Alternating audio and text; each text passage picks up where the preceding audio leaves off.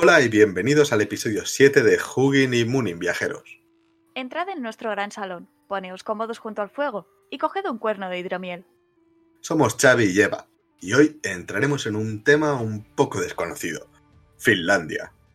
Hablaremos un poco de las ideas básicas, de cosas como la historia o los cantantes de poemas, y también de los problemas que podemos encontrarnos. También conoceremos a dos autores muy importantes, Agricola y Ganander. Así que, ¿empezamos?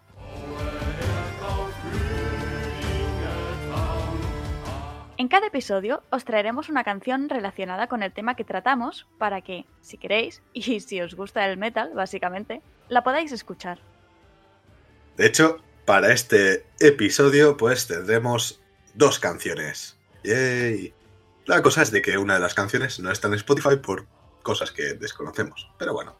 La primera es Finish Medley de el grupo Enciferum, que es la versión del himno nacional. Y está en el disco Dragon Heads, que este disco no se encuentra en Spotify. Y la siguiente canción, que sí que incluiremos en nuestra lista de Spotify de Hugin y Mooning Playlist Vikinga, es Neitio Pogiolan de Enciferum del disco One Man Army.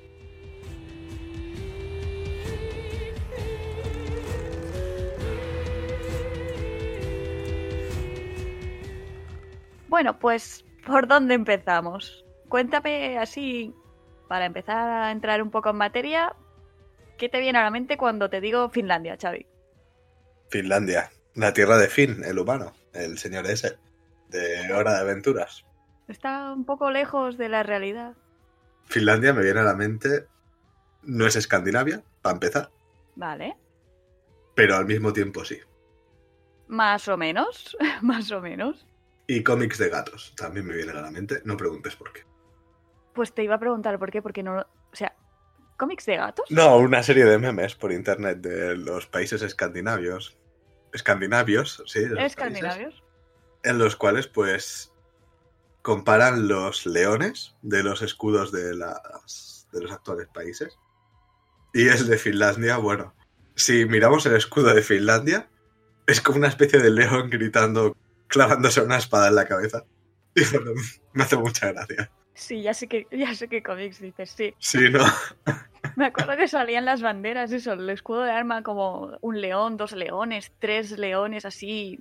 Con real, corazones y- Sí, precioso, muy épico. Y luego estaba el de Finlandia. Mm, Auto sí. clavándose la espada en la cabeza con florecitas, creo, si no recuerdo mal. Sí, algo bastante absurdo, la verdad. Sí, sí, sí. Pero no te viene a la cabeza lo típico. Renos, nieve. Papá. Noel, Papá Noel también. Bueno, pues más o menos esas son las cosas que... Frozen Frozen, Frozen también. y Sí, Klaus también. Klaus.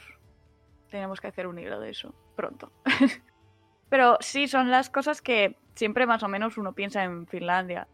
Cuando lo escucha, está ahí arriba, forma parte de Escandinavia, pero en realidad no, porque, bueno, esto habría que remontarse en la historia bastante y ahora no, no nos vamos a meter.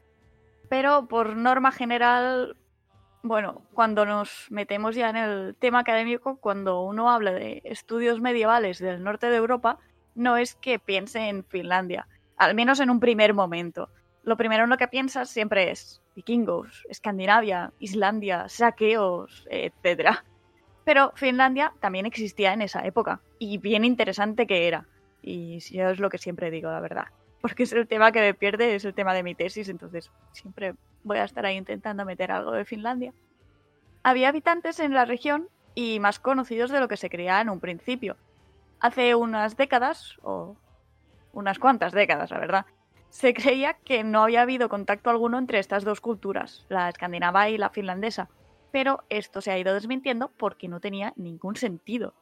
O sea, ¿cómo no iban a tener contacto dos grupos que estaban uno al lado del otro? Ni que hubieran hecho un muro.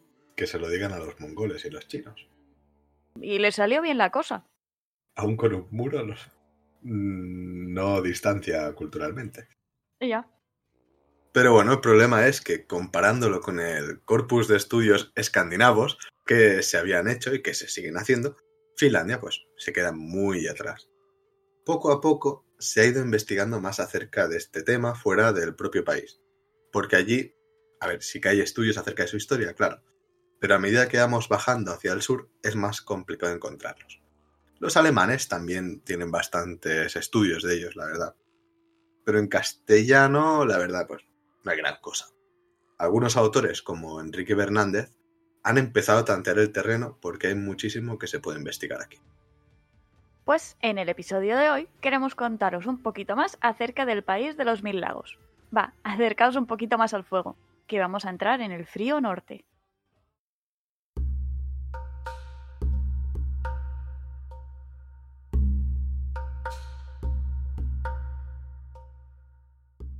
Finlandia es un país que, al contrario de sus vecinos escandinavos, no proviene de la misma base. Como siempre hablaremos de país refiriéndonos a Finlandia, pero en la Edad Media sus fronteras no son las actuales ni mucho menos.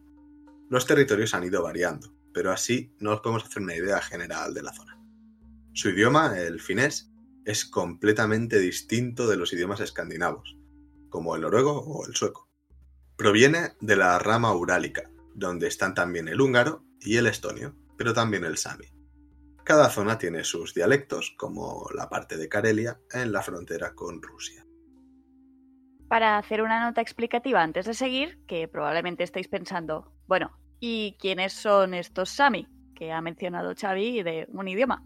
Pues los Sami son los comúnmente llamados lapones, los habitantes indígenas del extremo norte de Europa. Lo que pasa es que lapón es un término peyorativo, es despectivo, así que los llamaremos siempre Sami. Tienen, y tenían, asentamientos en zonas del norte de Noruega, Suecia, Finlandia y Rusia. Actualmente hay también algunas diásporas en Estados Unidos y Ucrania. Tienen su propia cultura y religión, extremadamente rica e interesantísima de estudiar. Siguiendo con el tema de Finlandia, no es que hayan tenido mucha población durante los siglos, la verdad. De hecho, actualmente son unos 5 millones y medio de habitantes, más o menos el área metropolitana de Barcelona. Y la mayoría de estos 5 millones y medio están en la capital y sus alrededores en la zona de Helsinki. Pero ¿de dónde viene el nombre de Finlandia? Porque ellos mismos, para referirse a su país, dicen Suomi, ¿Os acordáis del episodio anterior, cuando estuvimos hablando de las piedras rúnicas? Pues en la U582 de Uppland es donde aparece, de momento, porque no se ha encontrado ninguna otra más antigua aún, la primera mención del nombre Finlandia. Bueno, aparece como Finlonti, pero es Finlandia, vaya. A mí me gusta más Finlonti, tengo que decirlo, ¿eh? Me parece más creaciosillo. Es más creativo, Finlonti. Sí, ¿Qué eres finlontés? Finlontés. ¿Qué idioma hablas? El finlontés. Sí, suena, suena guay.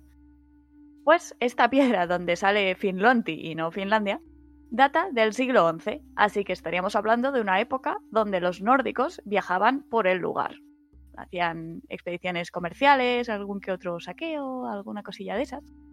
Y luego hay otra en otra piedra rúnica en Gotland, la G319, del siglo XIII, que aquí sí que dice algo más parecido, que es Finlandi. Por otra parte, el primer caso escrito donde aparece la palabra Suomi, es, como se, ya hemos dicho antes, que llaman a su propio país, es en los Annales Regni Francorum del 811. Igualmente, aquí se usó como nombre de persona, o sea, no de país, cuando hablaban de un tratado de paz en el documento. Así que es un poco confuso, la verdad no se conoce el origen de la palabra como tal para referirse al territorio, y es una lástima. La historia de sus habitantes es larga y se remonta muchos, muchos siglos atrás. Resumiremos diciendo que la llegada de la población ugro-finesa o finlontesa se hizo en el 3300 antes de nuestra era, más o menos, y que se mantuvo de forma relativamente uniforme hasta el 2700 o el 2600 antes de nuestra era. Eventualmente, y tras influencias indoeuropeas, estos cazadores y recolectores fueron asentándose en la región adoptando sistemas como la agricultura. De todos modos, existía también un seminomadismo porque su método de agricultura era muy de trasladarse cuando veían que la cosa pues, comenzaba a escasear.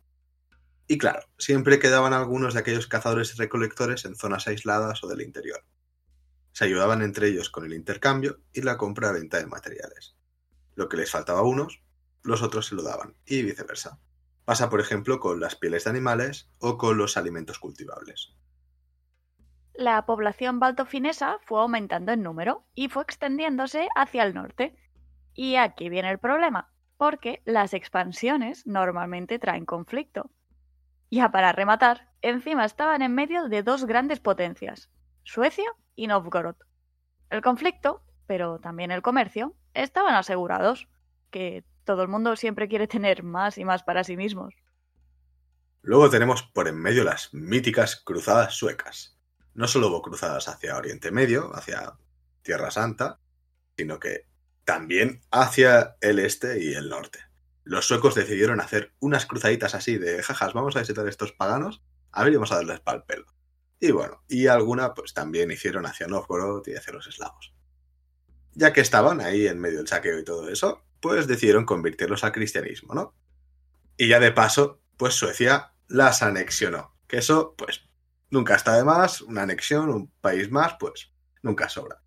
Así que bueno, Finlandia pasa a ser territorio sueco desde el siglo XIII hasta el siglo XIX. Unos cuantos siglos, ¿eh? Y luego, bueno, pasó a manos de los rusos y se convirtió en el Gran Ducado de Finlandia. O sea, tú imagínate, estás por ahí, te vienen a hacer una cruzada porque eres pagano y eres horrible, porque claro, los suecos ya son cristianos y molan, te invaden, te quitan las creencias, te anexionan al territorio y se quedan ahí desde el siglo XIII al XIX. Party. De hecho, aún hay una comunidad sueca bastante, o sea, una minoría sueca bastante importante en, Finlandia, que se han quedado ahí de las colonizaciones. Sí, el segundo idioma de allí de Finlandia es el sueco. Y muchísimos finlandeses, aparte de su idioma del finés, saben hablar perfectamente en sueco y en inglés, por supuesto. Depende de la zona. Mm, La que está más cerca de la frontera con Suecia, claro, lo, lo llevan mejor. Retrocediendo un poco en el tiempo, que se nos vaya demasiado lo de la historia, si hay una cosa que está clara es que los finlandeses, y recordemos que nos referimos a los antiguos habitantes, aunque no se llamaban así, y los escandinavos tuvieron contacto entre ellos. A veces era bueno y a veces era malo, todo hay que decirlo. En el ámbito de la lingüística, hay muchos préstamos entre los idiomas de toda esta zona nórdica, como algunas palabras tecnológicas que tenía cada grupo o algunos conceptos religiosos. Los préstamos germánicos pasaban a los sami también, a través de la población baltofinesa que hacía de mediadora. Para terminar con este pequeño resumen, en algunas excavaciones arqueológicas se han encontrado más pruebas de este contacto, como espadas, accesorios, como collares o herramientas. Incluso llegaron a encontrar en Finlandia objetos usados para la construcción de naves vikingas, así que imaginaos. Se han descubierto también asentamientos de distintas tribus en la orilla noroeste del mar Báltico. Y bueno, también están las ciudades clave de la época en cuanto al comercio. Podemos destacar Hedeby o Stara Ladoga. Veamos un poco más el material que tenemos entre manos. Vamos a echarle un ojo a las fuentes primarias finlandesas.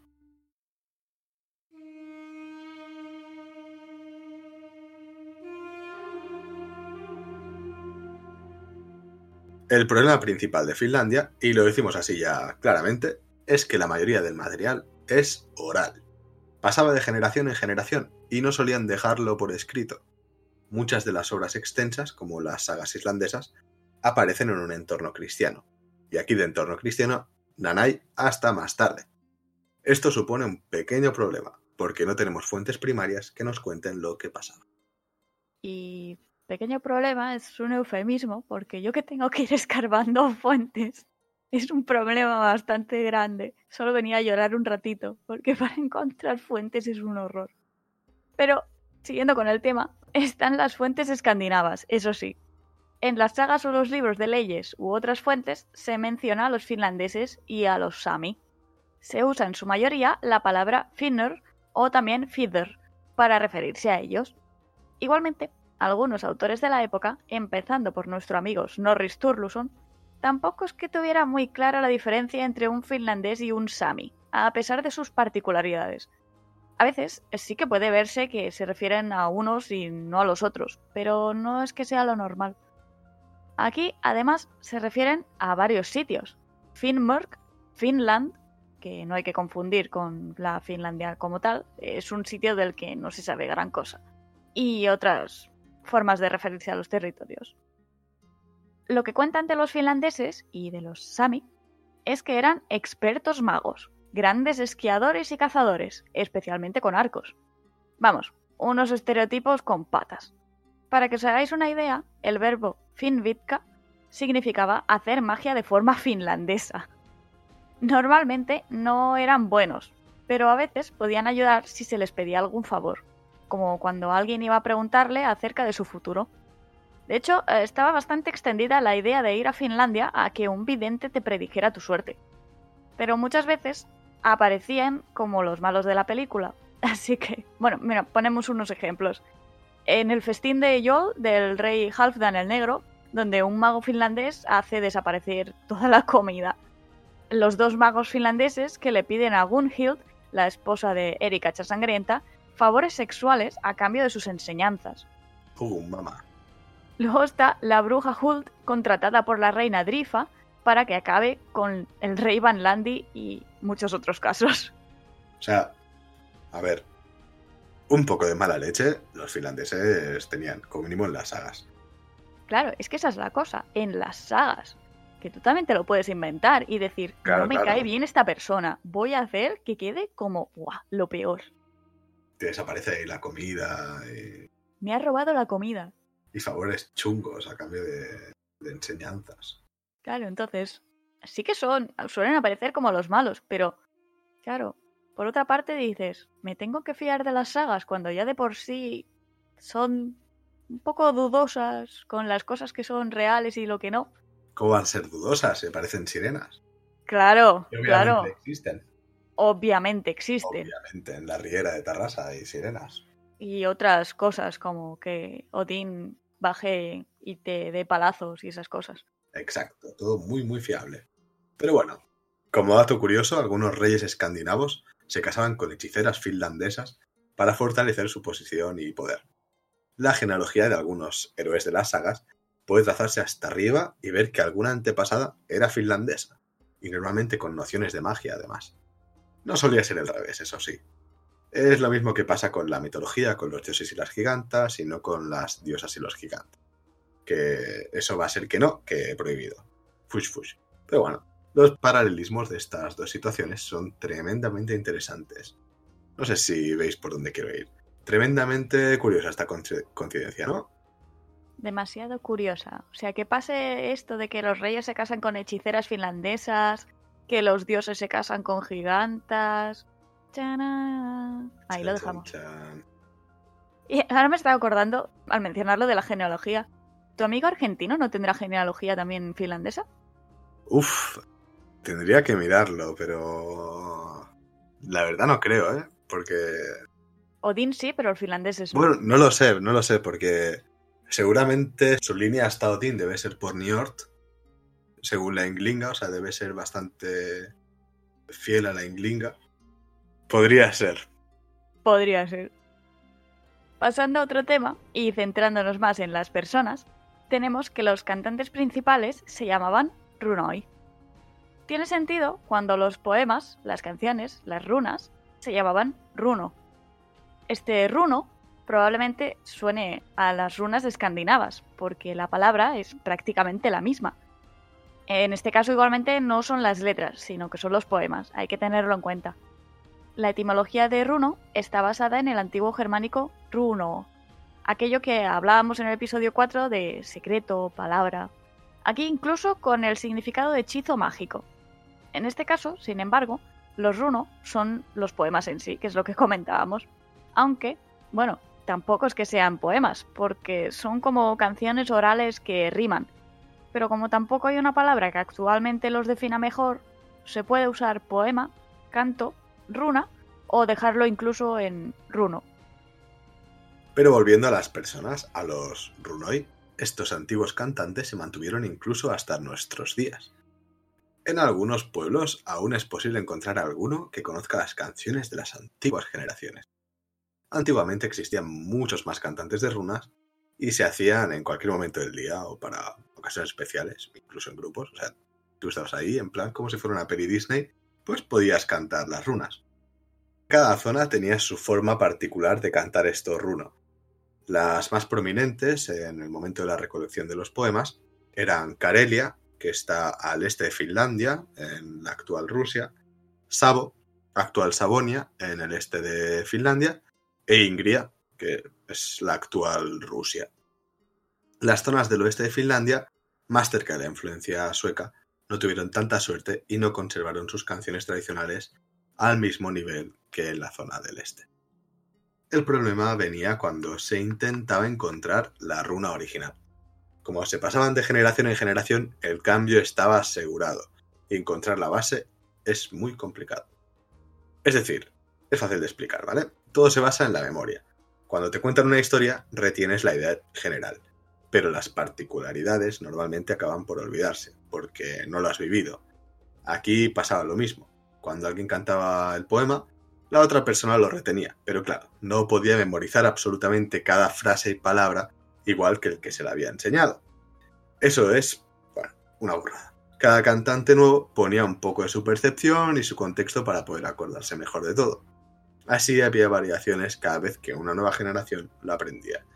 Y como no lo ponían por escrito, pues complicadete de encontrar el original.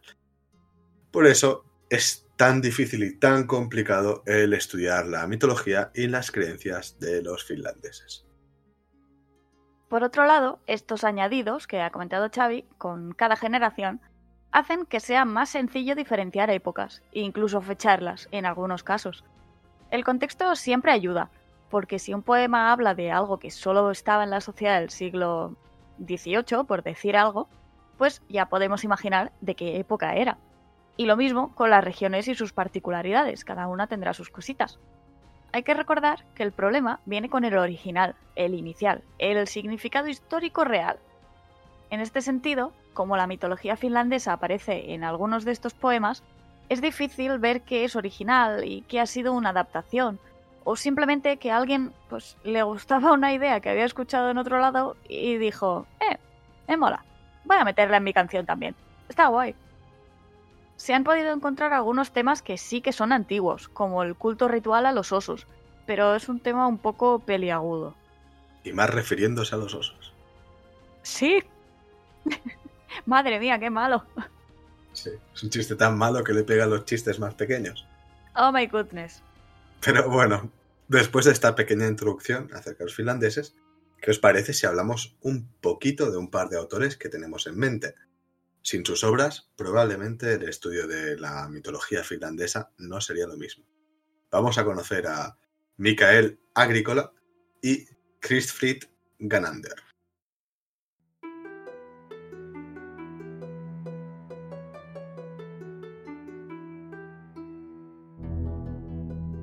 Empezaremos hablando de Agricola, básicamente porque fue el primero. Mikael Agricola fue un reformista luterano y obispo de la ciudad finlandesa de Turku desde 1554 hasta 1557. Tres años, vaya. con Mikael Agricola podemos empezar con una de las frases de su traducción del Salterio. Muchos falsos dioses aquí eran adorados por doquier. Vaya, básicamente que Agricola consideraba que las personas que no iban a misa era porque vivían como lapones o paganos y eran horribles. O sea, ¿por qué no eran cristianos? Estáis haciendo el mal. Con esta frase deja entrever que en esa época, en el siglo XVI, aún seguían por ahí las antiguas creencias. Y los Sami, por supuesto, también estaban por allí, haciendo las suyas, intentando llevar una vida normal y esas cosas. Con sus renos y tal. Sí, lo que pasa es que en sí el territorio y los asentamientos aislados de Finlandia hacían que fuera algo difícil poder acudir a ciertos lugares, y menos aún regularmente, con temas de misas. No se llama el país de los mil lagos por capricho. Y claro, como costaba llegar a ciertas regiones, pues el paganismo costó bastante de sacar. Incluso a principios del siglo XX aún seguía por ahí apareciendo en algunos lugares, que aparece en algunos escritos. Pero, aunque Agricola diga esto, nos hace una lista con los dioses de la región de Karelia, en la actual Rusia, y de las gentes de Hame. Es la primera mención que tenemos de estas creencias. da 12 deidades de cada región con sus respectivas funciones. Estudios posteriores consideraron que algunas de estas deidades eran más bien espíritus guardianes locales, seres de las creencias populares o incluso santos cristianos con otro nombre. Vamos, que muy de fiar tampoco es que fuera. Pero al menos, pues, sacó el tema a la luz. Gracias a cosas así, empezó a despertarse el interés por lo finlandés, por su historia y sus creencias. Luego estaba Ganander. Chris Ganander fue un cura, compilador de contenido folclórico y lexicógrafo del siglo XVIII. Publicó su obra Mitología fínica en 1785. Este libro quería ser una referencia en cuanto a la poesía folclórica hechizos, tradiciones y fuentes literarias finlandesas. Y además te añadía en el pack algo de historia de los antiguos pobladores de Finlandia. Tiene explicaciones extensitas de los dioses que él consideraba que formaban parte de la mitología finlandesa. Estaban en orden alfabético, además que así era más fácil de consultar. Lo gracioso es el número de entradas que tiene este libro. Seguro que pensáis, vale, pues no sé, unas 50 como mucho, ¿no? Que digan los dioses algunos poemas, algo de historia, esas cosas. Vale. Va subiendo la apuesta. Unas 100 a lo sumo, pero no. Tiene la friolera cantidad de 430 entradas distintas. 430. El método que usó fue la comparativa, porque quería entender los poemas, llamados runas, al investigar otras costumbres y creencias que podían relacionarse con ellas. Decía que los poemas no podían entenderse sin una mitología, así que se había encargado de recopilar ambas cosas. Ah, punto importante. Estaba en sueco y en latín. Recordemos que en esta época Finlandia formaba parte de Suecia. Estamos en el siglo XVIII. Aún no han perdido contra Rusia y se los han quedado ellos. Bueno, igualmente tiene anotaciones en finés. Ganander quería darle un impulso a su idioma, el finés, para hacerlo resurgir, para que no se olvidara. Ganander fue tan importante que hasta el mismísimo Elias eh, el compilador y editor del Kalevala, la épica nacional finlandesa, dijo que lo había usado como base en sus obras. El tema aún sigue, porque no hemos hablado de Elias Lonrod ni de sus obras, que son el tema principal del asunto, pero queríamos hacer un episodio introductorio para ver de dónde sale todo esto. Así, con esta base, se podrá entender mejor lo que comentemos en el episodio dedicado al Kalevala.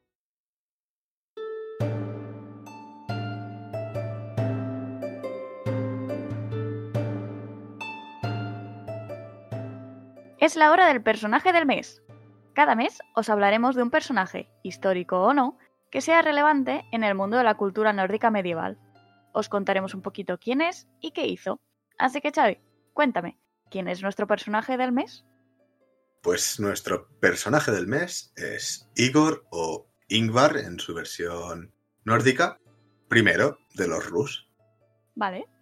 Este señor, pues era el nieto adoptivo de Rurik. ¿Vale? Un día lo dedicaremos a Rurik. Rurik, para que lo sepáis, es el primer gobernante vikingo de los Rus, de los eslavos. ¿Vale? Entonces, bueno, Rurik tuvo un hijo que es Oleg, y Oleg, pues, tuvo un hijo adoptivo, que era algo muy normal en esa época, que se llamaba Igor, o Igor, o Ingvar, como más os guste. Eh, a partir de aquí le llamaremos Ingvar porque me gusta más. Sí. Pues si tenemos que definir a Ingvar así con una sola frase, diremos que Ingvar era un señor muy gafe, del cual pues no te gustaría estar cerca de él. ¿Por qué? Ahora viene el porqué. Ah, vale, yo digo, es que lo estaba escuchando y digo, pero, pero ¿por qué es tan gafe? No, no sé, ¿qué le ha pasado? Es un señor bastante gafe, hay que decirlo. Bueno, expliquemos. Vale, vale, vale. Eh, su historia, su corto reinado, eh, intenso. De hecho, es de los primeros reyes rus, es el único que se puede asegurar al 100% que es un personaje histórico. ¿Vale? Ya que Oleg y Rurik, pues eh, es más compleja la cosa. Ok. Bueno, pues su gobierno, pues no fue muy bueno, ni tuvo muchas ventajas como habían hecho Oleg ni Rurik, no tuvo grandes victorias, pero en el 941 reunió una enorme flota para atacar Constantinopla. ¿Vale? Si nos ponemos en mente los Rus estaban en Kiev, que es lo que ahora vendría a ser eh, la zona de Ucrania. Y bueno, junto una enorme flota en la cual se fue directo sobre Constantinopla, que era la ciudad más amurallada y más, o sea, y mejor defendida de, de toda la época. Y la cosa es de que la flota vikinga fue aplastada. De hecho, fue quemada por las galeras bizantinas que estaban armadas con sifones de fuego griego y literalmente quemaron prácticamente toda la flota. Pero pobre señor. Sí, los que no sepáis qué es el fuego griego, el fuego griego es una especie de, de napalm chungo que no se apaga con el agua. Y es un secreto la fórmula de, de este napalm. Sí, cuando aparece el fuego griego ya dices, vale, hasta aquí hemos llegado. Y en plan sifones. Bueno, pues este señor lo que sí tenía una voluntad y un espíritu de recuperarse muy fácil.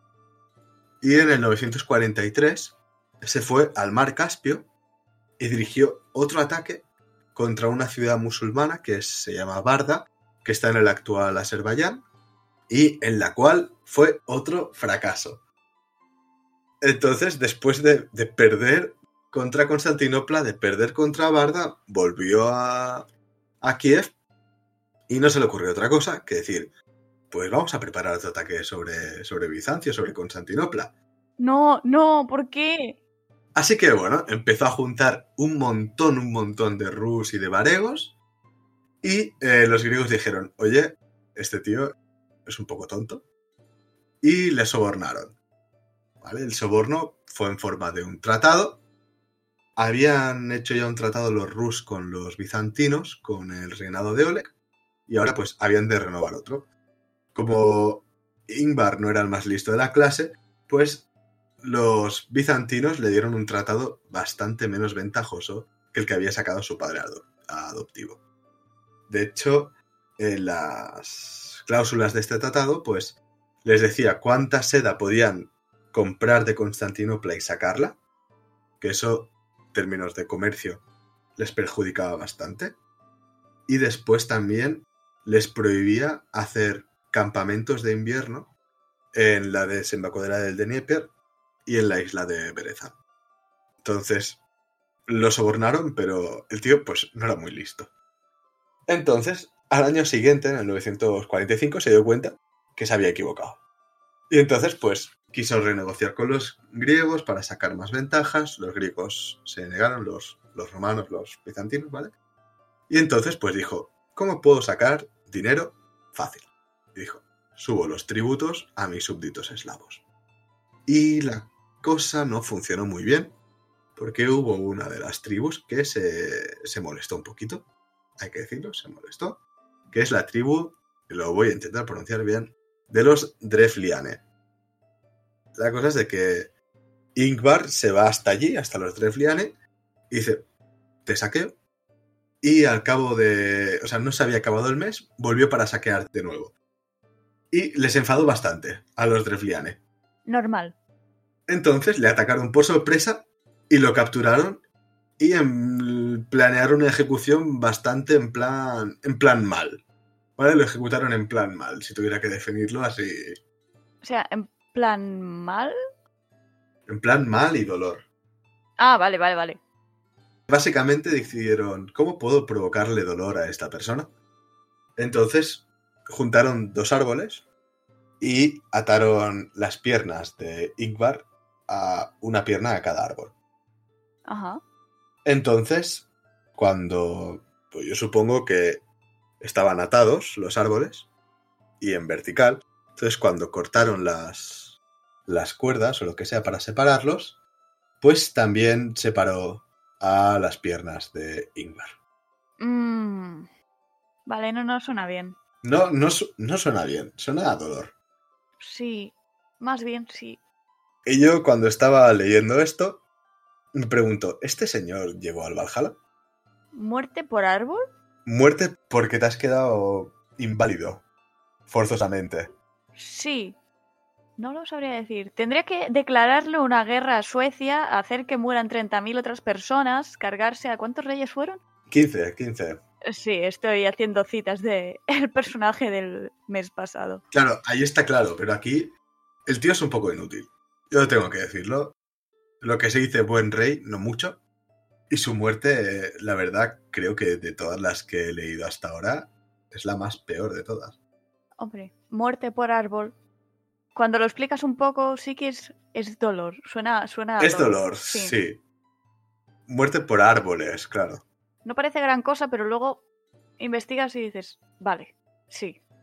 Pero bueno, no sabemos si este señor llegó al Valhalla, No, pero lo que está claro es que no murió plácidamente en una alcoba. no. Y hasta aquí el personaje del mes.